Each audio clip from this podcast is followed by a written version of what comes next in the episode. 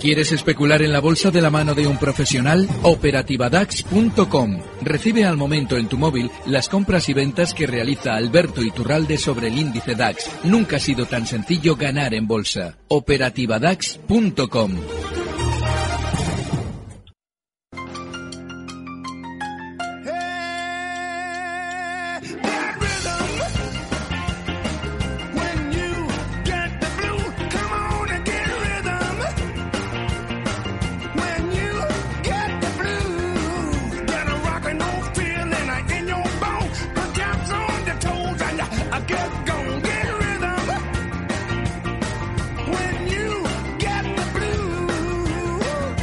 Ya estamos aquí. Se abre el consultorio de bolsa más esperado de la semana cada viernes con el único, irrepetible, inimitable Alberto Iturralde, analista independiente y responsable de díasdebolsa.com. Digo que además es responsable, no que sea irresponsable, ¿eh? entiéndame bien. Querido Alberto, muy buenos días. Muy buenos días. Perdón por la broma, pero bueno, es que estamos muy animados por estar juntos de nuevo el viernes por la mañana. Eh, bueno, vamos allá. Hay puente en Wall Street. Eh, la gente empieza a animarse otra vez porque el mercado no cae, tampoco sube, siguen dando vueltas muchas cosas. No sé cómo lo ves. Vale. Hace dos semanas anunciábamos o anticipábamos una estrategia muy habitual cuando el mercado va a dejar de subir. No mañana ni pasado, pero sí necesitan las grandes entidades financieras ir colocando títulos a sus clientes. Y es esa especie de ronda de llamadas que realizan eh, periódicamente cada vez que necesitan ese, eh, meter dinero en sus fondos y que ese dinero de sus fondos atienda a las compras que van a realizar en perjuicio de los eh, partícipes de los fondos. Hay otra estrategia muy habitual, y esta la llevan a cabo los bancos de inversión, que vamos a empezar, o si no hemos empezado ya a ver durante estos días, la vamos a empezar también a ver durante las próximas semanas. Y es la de una masiva calificación positiva de los activos. Esto consiste en que eh, cuando allá en marzo del 2020, cuando estábamos en pánico, eh, obviamente todos los bancos de inversión te decían que tenías que ser muy prudente, lo cual obviamente ya sabías después de la caída que tuvimos, cómo no lo vas a saber, pero nadie te decía, tú tranquilo, compra que esto va a subir. Bueno, pues ahora van a ver cómo durante las próximas semanas todos esos bancos de inversión que estaban debajo de la mesa escondidos van a aparecer para darte precios objetivos en todos los valores muy superiores a cómo estos valores cotizan. Esa es otra de las estrategias habituales. Van a ver cómo después de que un banco de Santander, por poner un ejemplo, ha venido subiendo durante el último año desde 1,5 hasta 3,45, ahora les van a decir a ustedes que es, hombre, es sobreponderar. Todas esas palabras que utilizan como muy eh, esotéricas entre, la realidad y lo paranormal, es decir, sobreponderar. O sea, que piense que es ponderar. Ah, ponderar es dar, eh, colocar en su sitio. Ah, sobre, ah, que lo tengo que encima de su sitio. No te dicen, oye, esto es compra. No, no, es sobrepondera. Bueno, pues ese tipo de expresiones las vamos a escuchar sobre todo en el sobreponderar, ¿no? El infravalorar, ¿vale? Durante estos, estas próximas semanas. Mucho cuidado porque hay que recordar de dónde vienen todos esos valores. Estamos hablando de unas subidas, pues eso, ya del 150% en el caso del Santander y el BBV. Y ya no es momento de lanzarnos a comprar. Fíjate, un 148% en el caso del Santander. Con lo cual, ojo durante estos días, tengan muchísimo cuidado. Traigo algo más de criptodivisas. ¿Ah, sí? Estas semanas, sí. Quiero explicar un fenómeno que se está viendo en Internet. El lunes pasado con Rocío explicaba uno y ahora voy a explicar otro.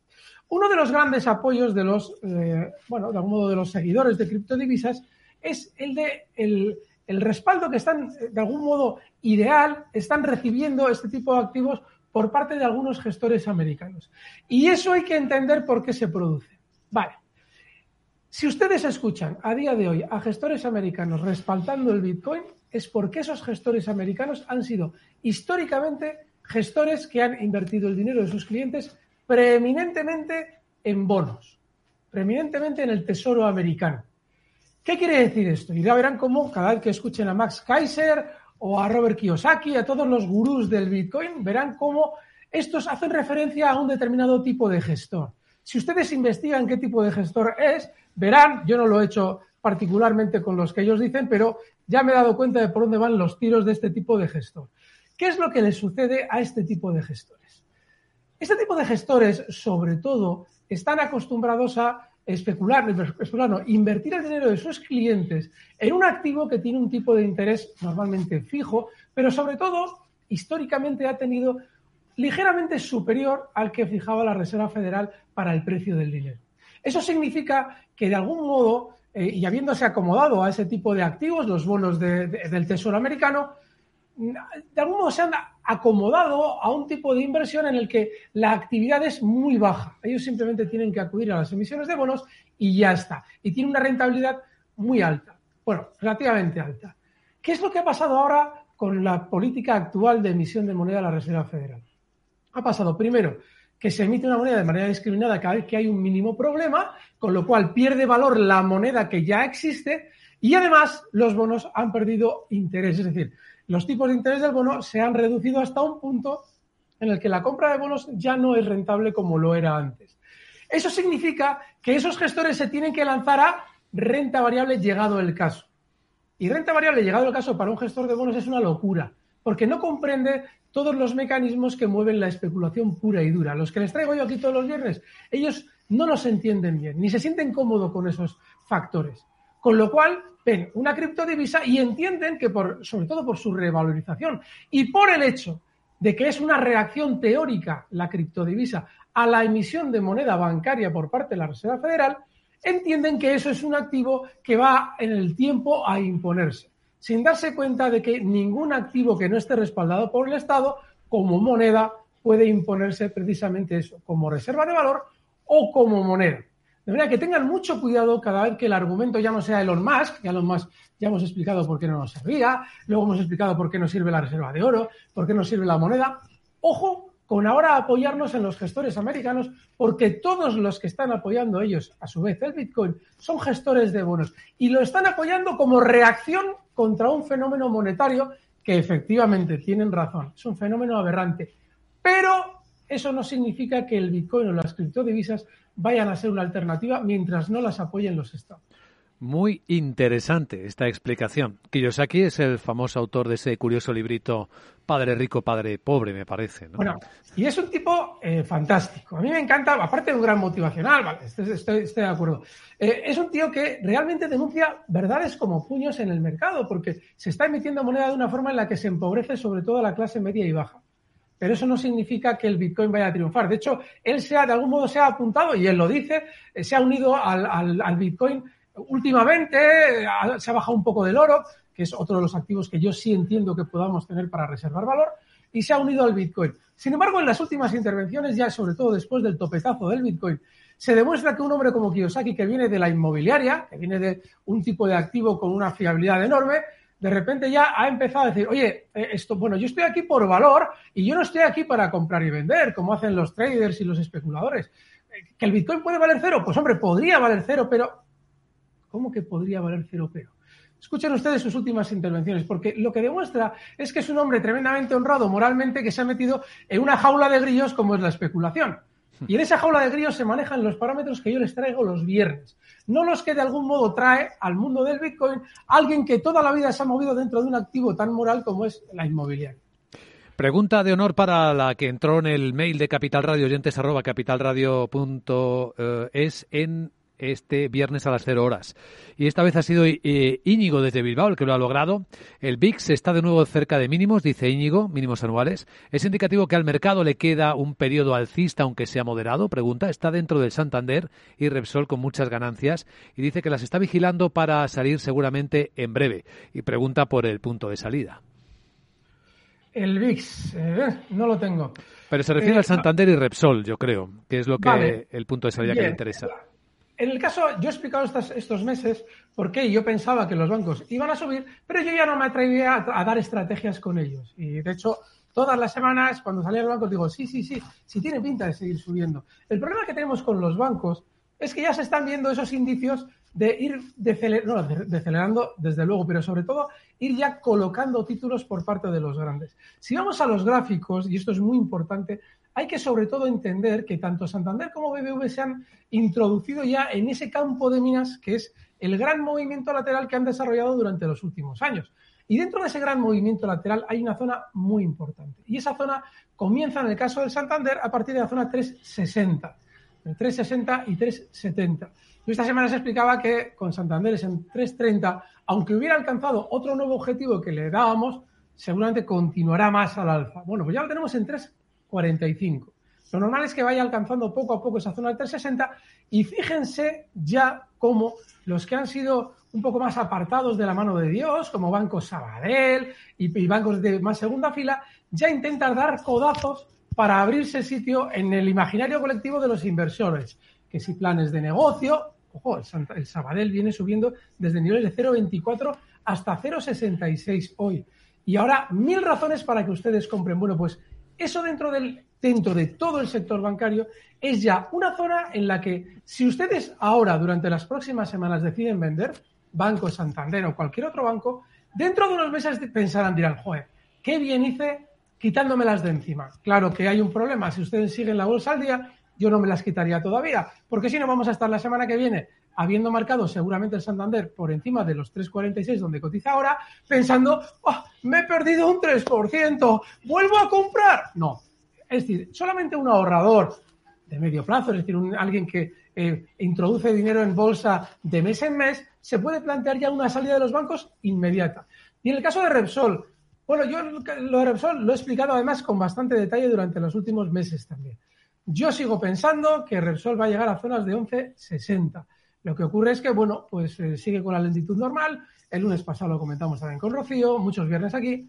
Esa zona es desde, que, desde la que se descuelga Repsol cuando comienza la crisis del coronavirus y esa es la zona que más probablemente va a alcanzar porque el, cuidador de Repsol tiene margen hasta ahí y no tiene mucho más margen, tiene más margen de, de 11,60 pero no mucho más. ¿Por qué? Porque por encima de 11,60 recuperan dinero todos los que picaron en las estrategias que durante dos años desplegó Repsol y que yo estuve avisando durante esos dos años. Yo decía, la van a descolgar eh, cuando terminen de vendernos Repsoles, que si su presidente es el más guapo, que si dividendos, que si descubro nuevos pozos de petróleo, que si vamos a ser eternos.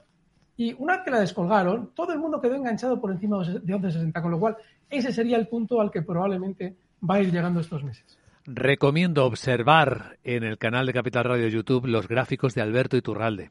Pregunta en el WhatsApp. Hola, ¿qué tal? Muy buenos días. Hola. Buen día, Marcos de Bilbao. Para el señor Iturralde, una posición tomada a 13,6 de General Electric, ¿cómo la ve?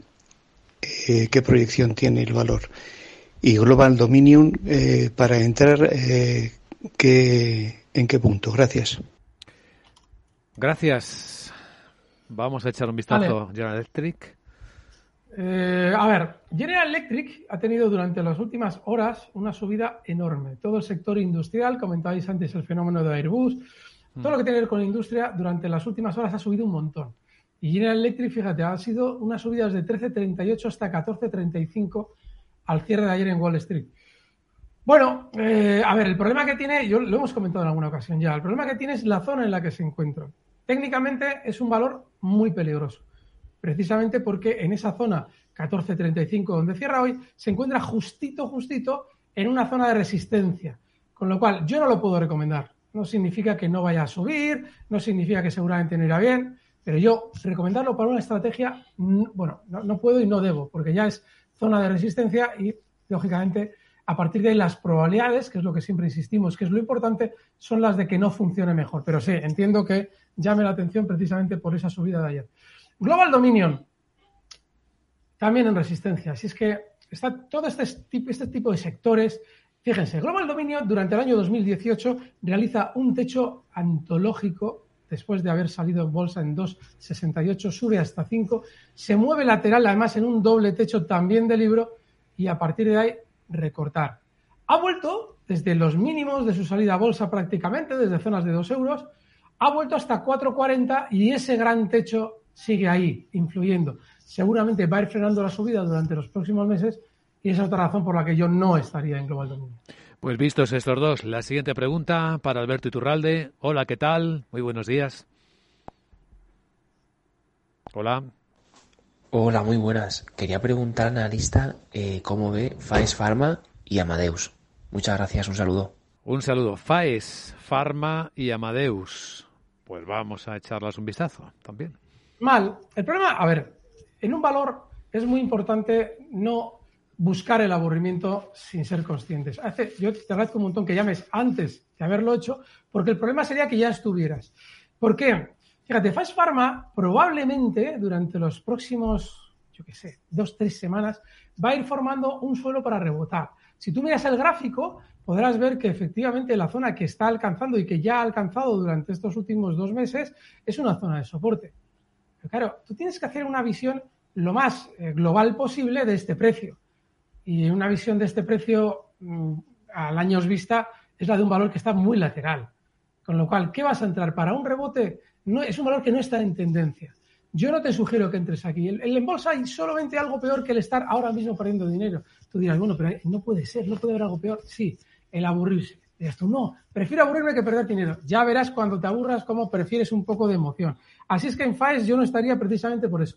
Y el caso de Amadeus es el de un valor que eh, hemos insistido al respecto de todos los precios que están implicados en la crisis del coronavirus.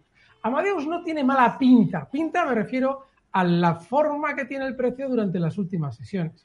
Pero técnicamente es un valor para no estar, precisamente por lo mismo que hemos comentado en muchos otros. Está cerquísima de una zona de resistencia. Tú dices, bueno, pero tiene buena pinta, igual la rompe al alza. Vale, la puede romper al alza, pero ¿qué la va a romper? Esa zona 63-70 que tiene ahora de resistencia. ¿La va a romper para ir a 65? Está ahora mismo en 60,84.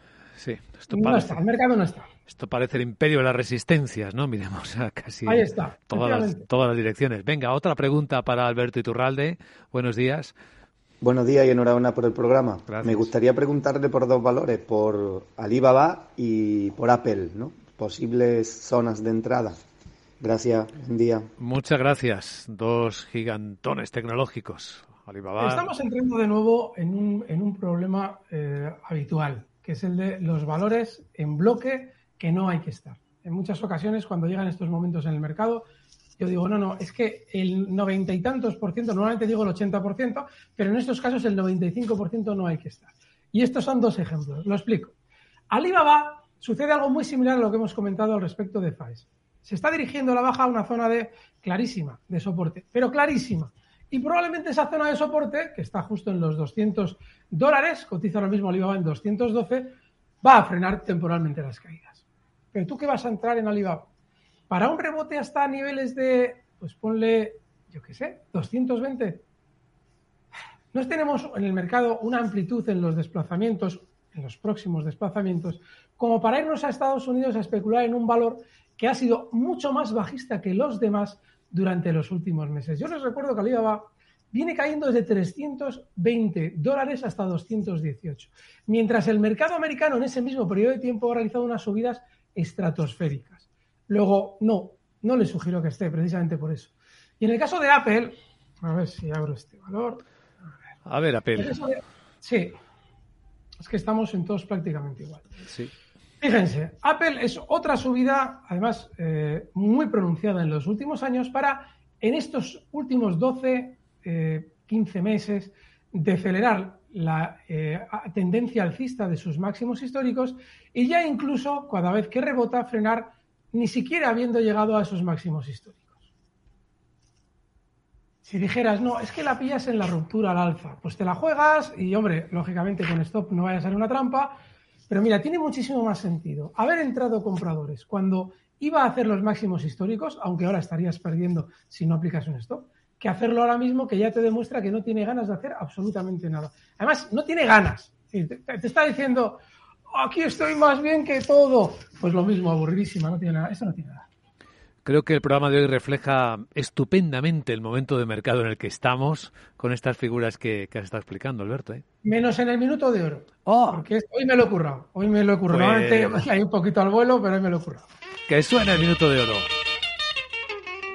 A ver, ¿qué nos traes, Alberto? Traigo un valor nuevo, que no tiene nada que ver con lo que hemos hablado hasta hoy, pero también es del extranjero. El mercado español está muy aburrido todavía, están fuertes Astubacés, eh, Merlín, eh, digo las que hemos hablado.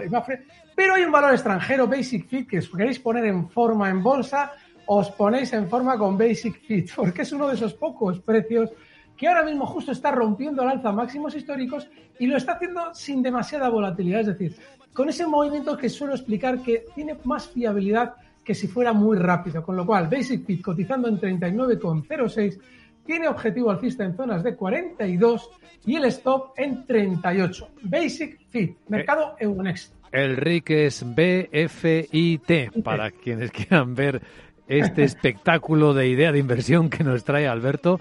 La verdad es que te lo has currado, ¿eh? como siempre. Hoy sí, además hoy hemos hecho incluso ejercicio mientras ponemos el minuto de hora, o sea que por él. Alberto Iturralde, analista independiente, responsable de día de bolsa.com. ¿Cómo disfrutamos cada viernes por la mañana? Te esperamos el lunes con Rocío Arbiza a las 6 de la tarde. Buen fin de semana. Estaré sin falta. Adiós.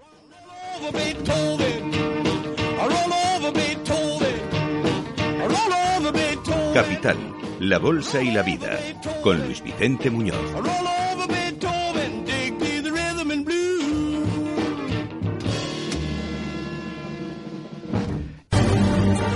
Recibe al momento las operaciones de Alberto Iturralde vía SMS en tu móvil. Operativa DAX.com.